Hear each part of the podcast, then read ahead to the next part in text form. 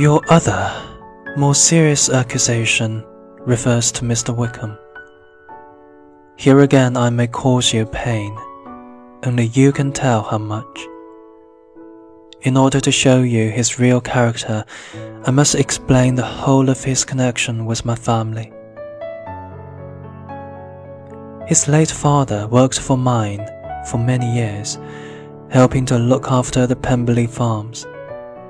His son, George Wickham, received much kindness from my father, who paid for him to go to school and to university.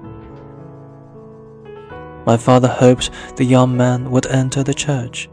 If he became a priest, I was to give him the post of rector in a village near Pemberley when it became vacant. But even before my father died, I had discovered Wickham's weakness of character and lack of morals. After my father's death, Wickham wrote to inform me that he did not intend to enter the church and asked for an amount of money instead of the post of rector. I knew that with his character faults, he ought not to become a priest, and I therefore agreed at once. The business was soon arranged. He resigned all claim to the church post and accepted £3,000 instead. I hoped that I would not see him or hear from him again. But three years later he wrote again, this time to ask for the rector's post, informing me that his money had all gone and his situation was desperate. He will heartily blame me for refusing. Since then, he has doubtless been violent in accusing me of injustice to all who will listen to him.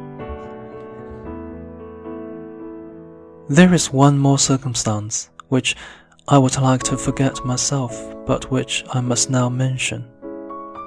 I rely on your keeping this confidential. A year ago, I sent my sister, who is ten years younger than I am, on holiday to Ramsgate in Kent, in the care of a female companion. Unfortunately, there was an understanding between this woman and Mr. Wickham, who also went to Ramsgate. With her help and encouragement, he spent a great deal of time with Georgiana, and flattered her so much that she believed she was in love and agreed to elope with him. She was only fifteen at the time, and I am glad to say that she confessed everything to me immediately when I arrived unexpectedly in Ramsgate just before the planned elopement.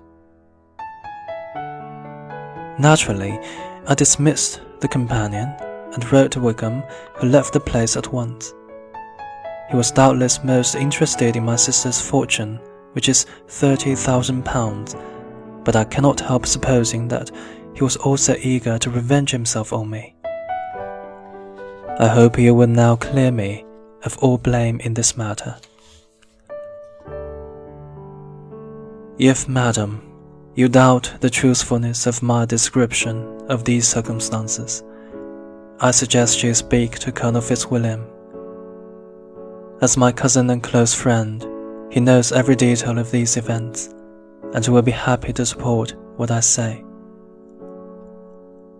I will only add May God be with you.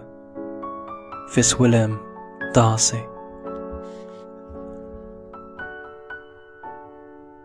Elizabeth experienced a variety of emotions as she read the letter.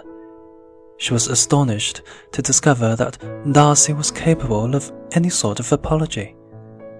It was with a strong prejudice against anything he might say that she began reading his explanation of what had happened at Netherfield. And at first, she was too angry with him to treat him with justice. But when she went on to read his description of his relationship with Wickham, she hesitated. It was so very different from Wickham's story, which she would have preferred to believe.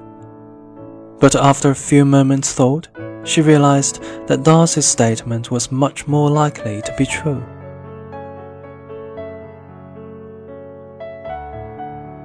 she began to remember several things about Wickham which now appeared strange to her. On the first evening she had met him, he had told the whole story about his lost fortune and the Darcy family to her, a total stranger. Then he had boasted of having no fear of Darcy, but had avoided the Netherfield ball the very next week.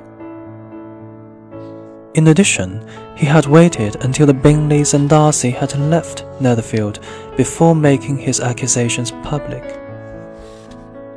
She reminded herself that no one in Hertfordshire knew anything about Wickham's past, so it was quite possible that he lacked morals, as Darcy said.